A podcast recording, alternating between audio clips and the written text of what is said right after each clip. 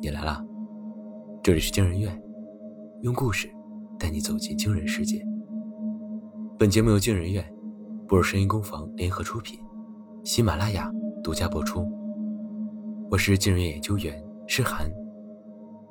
今天要讲的故事是《给水鬼的祭品》，是我的家人夏。作者：石心。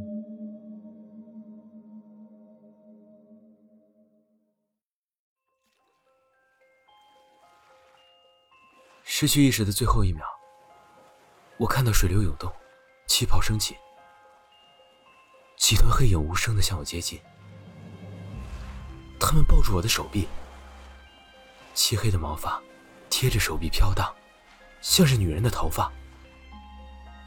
最先恢复的是听觉，蝉鸣和蚊子的嗡嗡声里，夹杂着李林让人火大的嚷嚷声。你醒了。然后恢复的是视觉，李林毛发旺盛的大脸出现在眼前。他没戴眼镜，眼神比平常看起来更凌厉一些。放心，你还活着。身上的水还没干，风一吹，我打了个喷嚏。寒冷让我稀里糊涂的大脑终于清醒了一点。我怎么上来的？我也不知道。李林满脸的诚挚：“你自己浮上来的，举着双手，闭着眼睛，脸色白的像浮尸。”昏迷前的记忆终于回到了大脑里，我几乎跳了起来。有东西在水下拉我，是水猴子，我看到他们了，他们抓住了我的手脚。我猛地抬起脚踝，一道淤青，和那个女孩如出一辙的淤青。他们真的存在吗？你看到了吗？我抓着他的手臂，就是水猴子。放松。他无奈的摁住我的肩膀。他跑不掉的。李林示意我往下看。我环顾四周，熟悉的土坡形状。我突然意识到，下面就是那个洞穴。我爬到土坡边上，探出头去。黑色的猴子还蹲在苇草中，皮毛油亮发光，一件一件翻过来。毛皮朝外的黑色皮袄，除了皮袄外，藏在杂草堆里的还有护目镜、手电筒和绳子。这个是？我迟疑的问。水猴子的巢穴。李黎回答。皮袄尺寸偏小，大概。比你矮半个头吧。李林在土坡边上探出头去，咔嚓咔嚓的拍着照片。水猴子是人假扮的。我粗暴的把衣服往身上套。那么水底下抓住我的腿的是什么？也是人吗？死在滩上的狗，脚踝上的淤青，水猴子出没的河城，小一号的皮袄，还有看鱼塘的王矮子。我抬头看李林，是老王，体型矮壮，会水，和村里人有矛盾，蹲过监狱，有可能。李林快速在笔记本上写着什么。他养的鱼叫刀鳅，学名中华刺鳅，性凶猛，肉食性鱼类。李林说，他也吃各种尸体，所以啊。客家人也叫他死老钻。那些被水猴子拖下水的尸体，都被啃得零零散散。我想起村里人对受害者尸体的描述：一个独居的男人把自己扮成水猴子的模样，趁着夜色将女人拖下水中，最后把尸体扔进鱼塘，把一切都伪装成水猴子的恶行。他已经成功过很多次了，但是那天晚上。他失败了。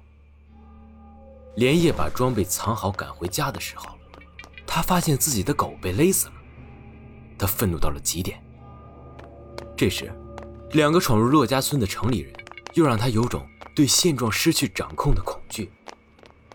他悄悄跟上城里人，看着他们在村里游荡，询问所有关于水猴子的旧闻。他们甚至亲自下水。一路摸到了水猴子的巢穴。他不能等了，水猴子的传说必须延续下去。他屏气潜入水中，趁着年轻人一瞬间的慌乱，抓住了他的脚踝。李老师，皮肤黝黑的男人站在堂上挥手，他瞪着眼睛跑过来：“你们在这儿做什么？啊，快跟我来！李老师，村里又出大事了。什么事儿？河里又捞出一具尸体。”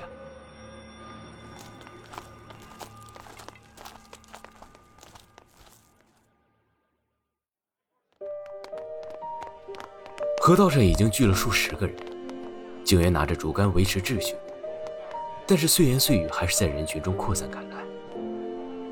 死的是谁？就是那个看鱼塘的老王。哎呀，死的可惨了，听说就是被水猴子拖走的，那尸体上密密麻麻的全是伤口。李林双手举高，让一让，让一让。哎，结果，我跟着他拼命挤到人群前列。警官，警官，我们有重要线索。哎，吵什么吵！一个微胖的警察走上前来。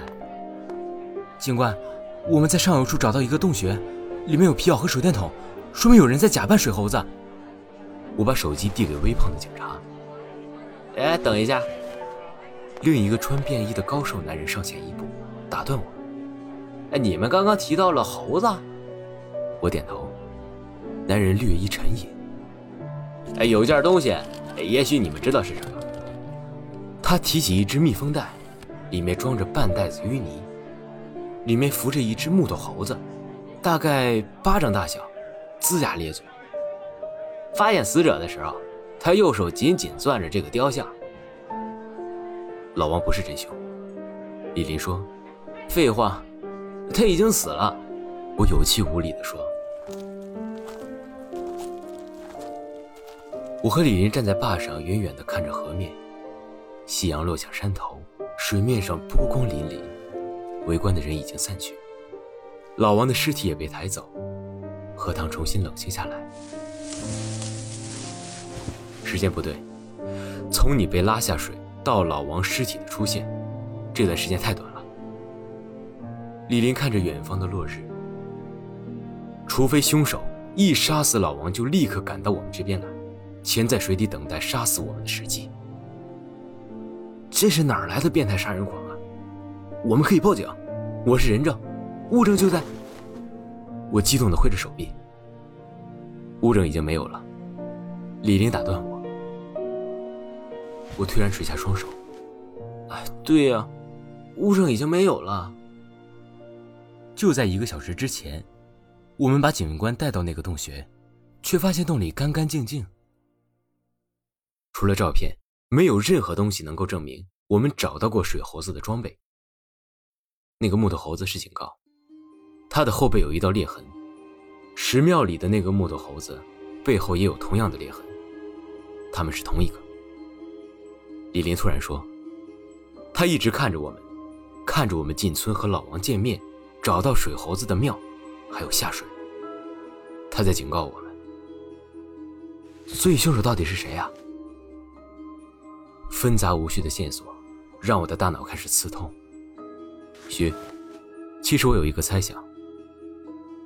李林耷拉着脑袋，夕阳给他的脸上打上一层吓人的红光。如果以犯罪学的角度无法得出结论的话，那么干脆从完全不同的角度出发就好了。你想说什么？你上过民俗学的课吗？我旁听过民俗学导论。够了。宋大娘家的闺女差点被拉下水，你也被拉下水，老王已经死在了水里。想一想，你们有什么共同点？老王、徐、宋，我沿着他的思路往下想。中年男人、小女孩、大学生，哪有什么共同点呢？我们连姓都不一样。你们是异乡人，不信水猴子，不拜，不祭祖。李林指着我：“对这个村子来说，你们是异类。你们不姓骆，也永远不会姓骆。非我族类，其心必异。”李林淡淡的说：“你还记得祭祖是什么吗？死后海葬，换取冤死在外的灵魂回家。我努力回忆，葬的是谁？死去的老人呢？本家的还是异姓的？我突然意识到他想说的是什么。你是说？李林继续说，宋大娘家男人死的那一年，他老婆也死了。每年死在水猴子手下的大多是异乡人，以及不能被外乡人知道祭祖的真相。他悠悠的叹气。祭祖是用外乡人的魂魄祭祖吗？用冤死者的灵魂替代冤死者的灵魂，一命换一命，游子换归乡。这个观点过于骇人。他说完的时候，坝上刚起的寒气都重了几分。我裹紧了衣服。你是说，老王是被骆家村的村民合谋杀死的？如果是合谋的话，老王死亡时间上的不合理，就可以得到解释了。而且。我们的行踪也一直在村民的掌控内，流言和八卦远比人的腿脚快。李林叹气：“每一个人都是凶手，每一个和我说话的人都是谋杀犯。死人只是为了方便把我们支开的借口。也许我们前脚刚走，后脚就有人把装水猴子的装备带走了。不对啊，如果水猴子不是老王的话。”那还有谁能穿得下那套皮袄啊？我摸着隐隐作痛的脚踝，抛出了新的问题。不管是我还是那个女孩，脚踝上的手印根本不到正常人手掌的宽度，而全村唯一的矮子已经死了。孩子，未成年的孩子。李林的眼睛漆黑，像是两颗不会反光的黑色石头。你他妈疯了吧！杀死一条狗不会被追究，那么杀死一个人呢？捅死一个人是不被允许的，但把一个人拖下水呢？李林的声音听不出情感。民俗学定义的风俗是一种社会的集体的现象，不是个人有意或无意的创作。即使原来是个人或少数人创立或发起的，也必须经过集体长时间的效仿和履行。才能成为风俗。一种集体的意志，凌驾于底层道德上的最高道德。你说那些男孩，他们救了那个女孩？李林摇头。站在岸上的时候，我们是人，但是下了水，套上皮，人就不一定是人了。太荒谬了！我站起又坐下，无数宣泄的情感堵在胸口。我几乎喘不过气来。天色越来越暗了，李林的声音里带着奇怪的倦懒，像是一个迟暮的老人在诉说过去的故事。洛是一个古老的姓，洛最早来源于地名——洛河之水。洛河是黄河的支流，我们在江南长江流域。我提醒他。一日食两餐是陕北的习俗，江南少见。李林说：“那你是说，他们也是游子？”李林扯了一截野草，细细的在掌心揉碎。那一定是段很艰难的日子吧？所有人都认为他们是异类，他们讲着带口音的官话，一日食两餐，拜着从故土带回来的神。水猴子是洛神。我傻了，你疯了吧？应该只是类似的原始信仰，像图腾崇拜。李林叹息：“神本无善恶，可是如果不抱团，不作恶，不杀人就活不下来的话，恶神自然会在人心底扎根。”太阳终于落下，黑暗里亮起了零零散散的灯光。水面上升起雾气，远方朦朦胧胧的一片。我一时竟分不清自己是在岸上，还是在水里。在这种恍惚里，我又想起水下那几团黑影。如果说拉住我脚的是人，那么抱住我手的到底是什么？想让我死的人，想让我活的是什么东西？我们该走了。李林起身。拍了拍裤子上的灰。夜深了，白天救人的善神，一旦入夜，就会变成夺命的恶鬼。临走前，我最后看了一眼河面，黑乎乎的水面上，似乎浮起一层水草。我停下来，正准备细看，它迅速消失了。